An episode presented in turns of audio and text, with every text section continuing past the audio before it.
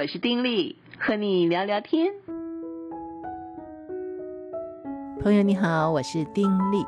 今天有什么大新闻呢？我们才刚刚大选完，就有一个国家要跟我们断交，这是不是大新闻？多少是个大新闻啊！这个国家的名字叫诺鲁，你有没有听过呢？对我来说，我是完全陌生，我不知道它在哪里。诺鲁什么国家呀？哎，其实这个国家还有点意思，我认为。这个诺鲁这个词呢，英国人最初是把诺鲁命名为可爱的岛。哎，我们是这个美丽的岛，它是可爱的岛哦。而这个诺鲁这个词可能是从诺鲁语来的，它的意思是什么？是我去海滩。哎，总而言之，我就觉得是一个蛮美丽，而且好像引人遐思的一个。名称哈，你想一个岛的名字是我去海滩，那意味着什么呢？啊，岛到处都是美丽的海滩哈，非常的漂亮那种感觉。那它在哪儿呀？啊，这个岛啊是在南太平洋密克罗尼西亚群岛的一个小岛国，跟他这个最接近的一个国家呢是吉里巴斯的巴拿巴岛。这个岛啊，距离诺鲁也有三百公里，在它的东面啊。那么跟夏威夷群岛啦、什么澳洲啊、呃这些国家都非常遥远，都是几千公里的距离啊。呃，它也非常非常的小，小到什么地步呢？只有二十一点三平方公里，比蓝屿都小，是世界上最小的岛国和共和国，也是世界上。第三小的国家，那么其他两个小国家是谁呢？猜到了吗？摩纳哥跟梵蒂冈。它的人口呢？哎，也真的是很少。你猜它的人口是多少？只有一万一千人。哎，我们可能某一个学校哈，人口就比它多，所以它是世界上。倒数第三的那么一个国家，人口是极少极少了哈，一万一千人。那么他们当地的居民原住民呢，都是属于密克罗尼西亚人跟波利尼西亚人。而这个小小的岛国，其实它走下来也有它这种非常曲折的历史，可以这么说。在十九世纪末的时候，它其实是被德国并吞成为殖民地的。那么到第一次世界大战结束之后，德国战败国了，诺鲁就成为国际联盟的托管地，就是由澳洲啊、纽西兰啦、还有英国共同管理。那么到了第二次世界大战之后呢，哎呀，它又被日本给占领了，作为入侵太平洋的一个跳板哈。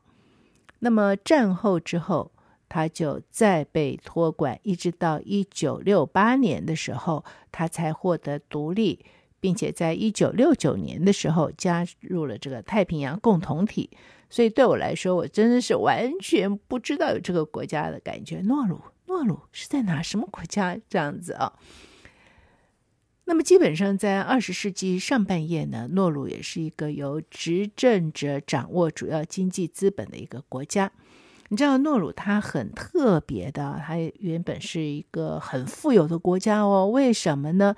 因为这是小小的一个岛国，它上面有很多很多的这种呃鸟粪哈。你想想看嘛，这我我觉得啦，就是那个海上很多的这个鸟都会飞过来啊。这个飞过来很多很多的鸟粪在上面，而这个鸟粪呢，一直堆积在上面之后，化石化就形成了这种磷矿。基本上这就是老天给饭吃嘛啊，这完全就是天然的，对不对？可是这些天然的灵石就是在它的岛上，而且占据了它很大很大绝大的面积。好啦，这样子的一种天然磷矿。当然就可以进行简单的露天采矿嘛，所以从一九零七年开始，太平洋磷酸盐公司就开始在岛上采矿。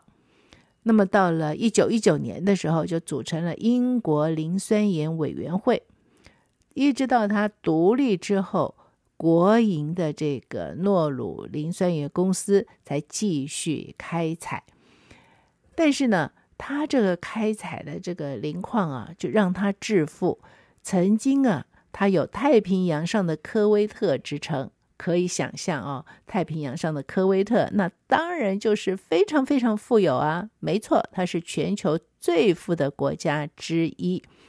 他这个最富的时候，大概在上世纪七零年代吧，哈。嗯，他的这个 GDP 生产毛额啊，是达五万美元呢，是不是很厉害？确实非常非常的厉害哈。而它在这个采磷矿的时候呢，价格也非常的高。一九六八年他们独立嘛，所以他们就可以全面接受，嗯，这个采矿权不要再受制于其他国家，也不会说所得利被其他国家拿走了。而它的这个磷的价格从每吨十美元哦，就一直涨涨涨涨涨涨到了每吨六十五美元。你想想看，这个涨幅是多大呀？所以就。造成了全民皆富的一个状况，但是非常可惜的就是，他们在面对这个经济发展的时候呢，缺乏了 B 计划。可能那个时候他们就觉得哇塞，太棒了哦，这个天助我也，就是有这种自然的磷矿，以为就是采采采可以取之不尽，用之不竭了。错错错，嗯，二十世纪末这个磷矿就枯竭了。这枯竭之后不得了了，它的这个主要的经济来源就没有了呀，它没有 没有经济来源了。而当他很富有的时候，他们也没有充分的去运用这些财富去做些什么。所以，当磷酸盐储量的枯竭跟采矿带来的环境恶化，再加上这个管理全岛财富基金的这种减值，所以呢。这个经济就陷入一个非常困顿的状况，这诺鲁政府就开始透过一些不寻常的方法来获得收入。在一九九零年代的时候呢，他们就成为一个避税天堂跟洗钱中心。那么进入到二十一世纪，二零零一年到零八年，呃，一二年大概这样子的一个阶段呢，他们就接受澳大利亚政府的援助，干什么呢？建立一个拘留所，处理非法进入澳大利亚的难民，他们一方面接受澳洲政府援助，一方面就成为要去澳洲的这些难民的居住的地方。那么在外交方面呢？嗯，他是联合国国会员呢，同时也是太平洋岛国论坛大英国协，还有非洲加勒比海太平洋国家集团的成员国，所以在国际上，不要看它是那么那么小，我们的蓝屿都比它大一万一千人口，可是，在国际上，它就有一个被认可的一个位置。那他目前怎么生活呢？因为他这个经济上搞这些事情啊，他。诶，还成为国际洗钱中心等等，那当然也会被制止嘛。因此，他现在基本上，嗯，最主要就是靠捕鱼为生啊。这个渔民呢，因为就是一个那么小的一个小岛国，所以可以到这个四边的海啊去呃。捕鱼，那当然了，能够收容去澳国的难民，他们也可以赚取一些钱。不过现在因为这个难民的人数也渐渐的减少、缩减中，因此这个小小的岛国一万多人口的一个地方，他们的经济还是受到很大的一个威胁。而这样一个岛国啊，哎，它有它的一个历史啊，这历史也挺有意思的，讲给大家听。呃，大概是三百年前哦。密克罗尼亚、西亚跟波利尼西亚人呢，他们就已经在诺鲁定居了啊，那么一个小岛，哎，当时就是部落嘛，所以有十二个部落，因此他们的国旗就十二个角星，就是代表这十二个部落。后来到十八世纪的后期，有一个纽西兰的船长在海上航行的时候，就发现，哎呦，这里有个小岛哦，诺鲁。那当时就看到岛上有很多的土著啊，有一些的茅屋啊。不过这个船长并没有登陆或加以重视，呃，可能就是觉得啊，就是个小岛，就这样子啊。那么后来到了一七九八年的时候，有个英国船长约翰费因因为他这个率领猎手号啊抵达了诺鲁，所以他就把这个地方就命名为可爱的岛 （Pleasant Island），就开启了西方世界跟诺鲁交流的这个历史。第一个成功到岛上定居的白人呢，是一个英国人威廉·哈里斯。一八四二年的时候，他二十九岁，他就到岛上，呃，为当地的姑娘啊，就是给迷住了。看到这岛上的女孩漂亮的不得了啊，所以就流连忘返，在那儿定居了。那么前任的诺鲁总统勒内·哈里斯就是他的后代。哎，这有意思吧？就是一个白人到了那个地方，就被那里的女孩子吸引，因此定居。定居下来之后，他的后代就成为那个地方的呃总统。十九世纪末的时候，刚才就说他们就沦为德国的殖民地了哦，因为那个时候德国是向南太平洋扩张嘛，所以从一八八八年起就成为德国的殖民地。但是呢，可能因为它太小吧，所以德国对它并不怎么重视啊。而且岛上除了这个椰子之外，感觉上什么都没有。那么，一九九零年的时候，英国的磷矿公司的职员在这个岛上的一块石头上是意外发现哦，全岛都有磷矿，就不得了了。这个岛一跃就成为大家瞩目的中心。所以，这个磷矿就是。这样一个人无意之间发现的啊。好了，第一次世界大战期间，诺鲁呢，刚才说是被澳洲占领。从一九一九年开始，就由英国、澳大利亚跟纽西兰一起管理嘛。其中这个澳洲代表三个国家就行使职权。那么第二次世界大战期间，德国人为了报复啊，就把这个岛附近的四艘船呐、全部都沉击了。而且炮轰岛上的磷矿设施，自己没踩到哈，破坏。一九四二年的时候，日军呢就轰炸诺鲁，这些居民就逃往澳大利亚，就是避免被日军屠杀嘛。那后来日军就占领了这个岛，这个岛就成为日军在南太平洋上的战术支援基地。你想想看，它这个东西南北四处都是大海啊，然后有一个落脚的地方哦，成为一个支援点，真的是非常理想耶。那日军当时派了大概两千个人驻守，而且就带来大批日本人跟韩国人，在岛上呢就部署重防跟建筑两个小型的机场。但是军事设施就被盟军发现了，所以岛上十五架飞机全部都被轰炸。日军就枪决岛上五个没有撤走的欧洲人，也把岛上一千两百名诺鲁人呢就放逐到另外一个岛去工作。等到大战结束，诺鲁呢就由联合国委托澳大利亚、英国啦跟纽西兰共同管理。你说这个国家是不是也是啊？非常非常的命运多损啊！啊，就被这三个国家共同管理，每年就要向联合国报告。可是他们实际上更着重于怎么样开采岛上的磷矿，因为毕竟这是一笔极大的财富啊。而对于诺鲁人的福祉呢，当然就不重视嘛。联合国多次就要求澳洲政府要公布每年开采的磷矿数量啊、成本呐、啊、售价啦。为的是让诺鲁人在输出这个磷矿的同时，可以得到合理的回报。毕竟这些矿是在他们的岛上。可是澳洲政府呢，不理会。那意思就是说，他们在这个岛上占据了这个岛，然后把磷矿给挖了，但是并不加惠于当地的原住民。所以诺鲁人就随着这个时代的演变啊，民智也渐渐开了。对于澳大利亚的这种统治就深感不满，尤其是对磷矿的开采，怎么可以这个样子呢？这是我家的东西啊！所以就全力争取独立，收回了采矿权。澳洲政府在强大的国际压力之下，没办法，是无可奈何的结束了对诺鲁的管制。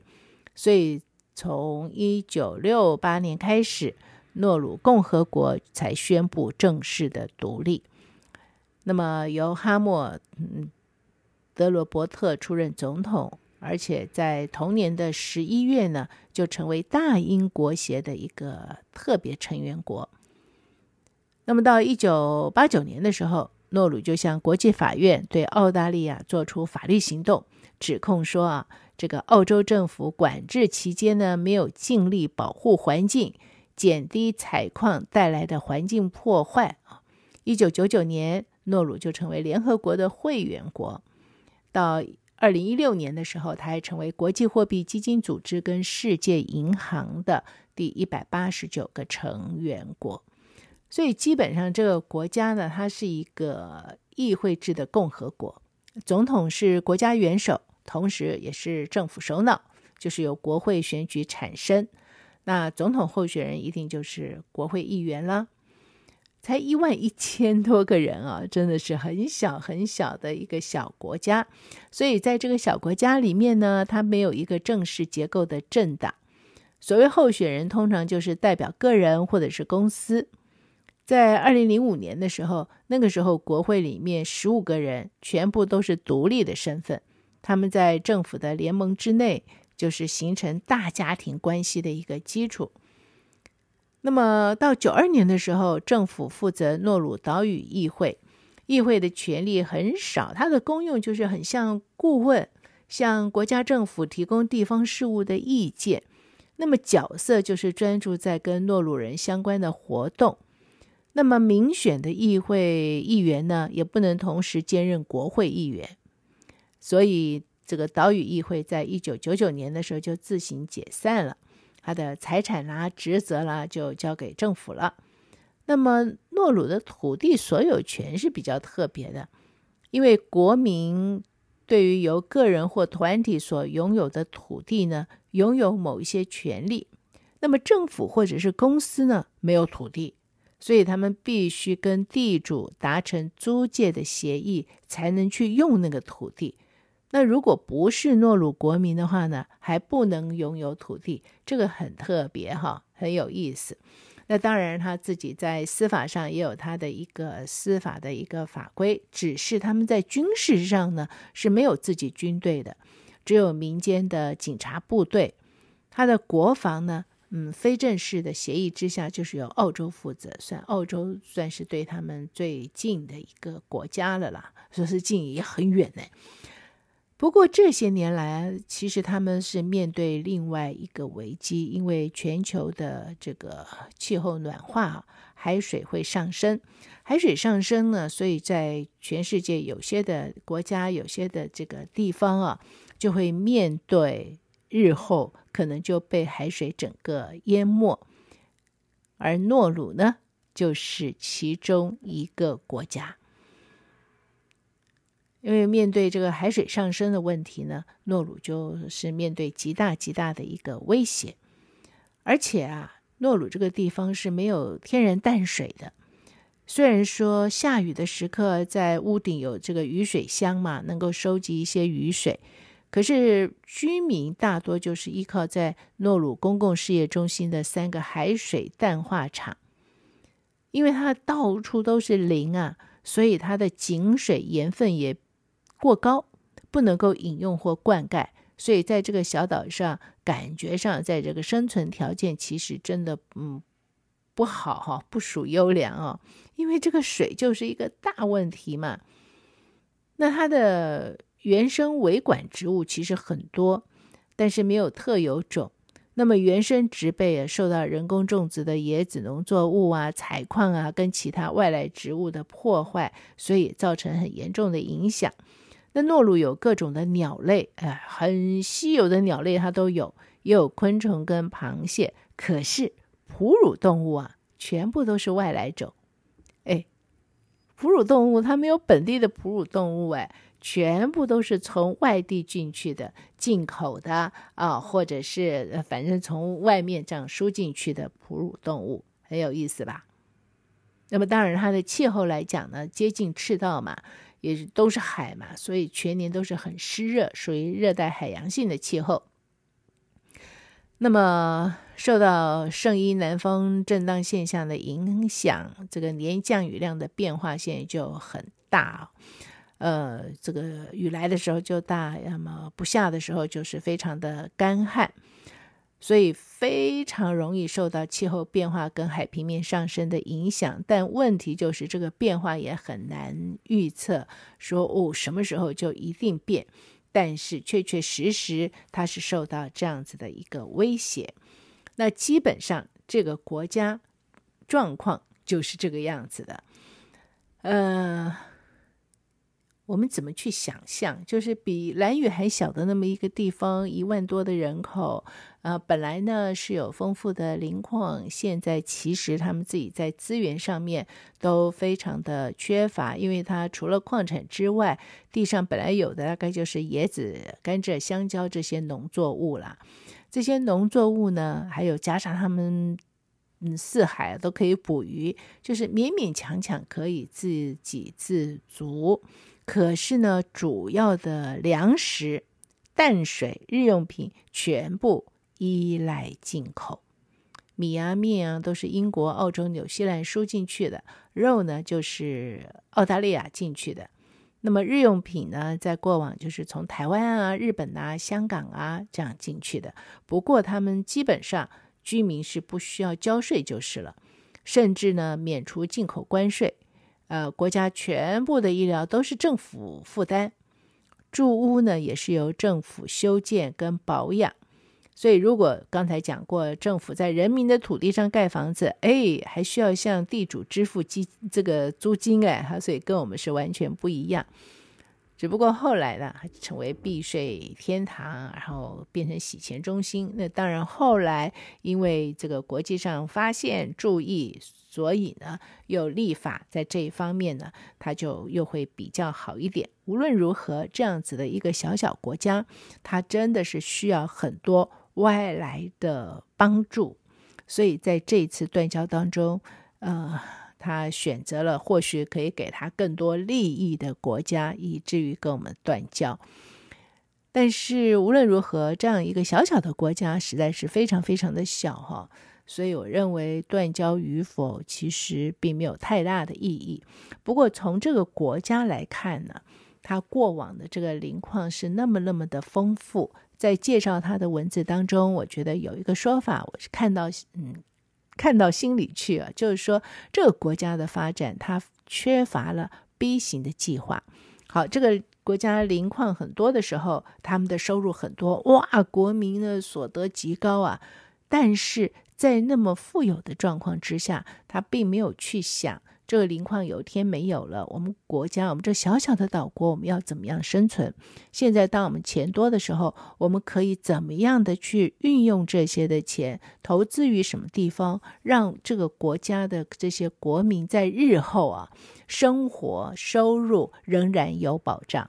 很可惜，大概就是在那时候的政局各方面的因素了，以至于他们并没有去做这些计划。所以，短短的年间，也就是几十年，所有的磷矿被开采完毕之后，他们所承受的就是整个土地的破坏，以及没有稳当的、丰裕的经济收入。所以，我觉得从这个小国的这个发展跟他们的这个经验来看，这种的提醒不只是对国家的经营需要有远见，在很多的事情上都需要有 B 计划之外。我觉得对个人来说也是一个极好的一个提醒。现在还是二零二四年的一月，我们还没有过春节，在这个岁末年初的时候，我们的人生里面，我们在某些的事情上，我们的工作、我们的家庭、我们的什么什么什么。我们有没有一个 B 计划呢？有没有一些的设想？拥有一些的计划，还是我们就糊里糊涂啊？哎呀，现在很丰富，很不错啊，我们就今朝有酒今朝醉呢。嗯，看到这个小国的兴起，跟这个小国渐渐的要没落哈。你收入最高的时候，国民所得五万美金，哎，是相当不错的啊，曾经列。全世界收入最多的国家之一，但是在最丰富的时刻，没有想到缺乏的时刻，没有做好什么样的盘算与计划，以至于呢，啊，当磷矿开采完了，他们艰苦的日子也就来了。今天就聊到这儿，我们多认识一个国家。虽然我们断交了，但是多多少少我们知道那是一个什么国家吧。下回再聊，祝福你平安喜乐，拜拜。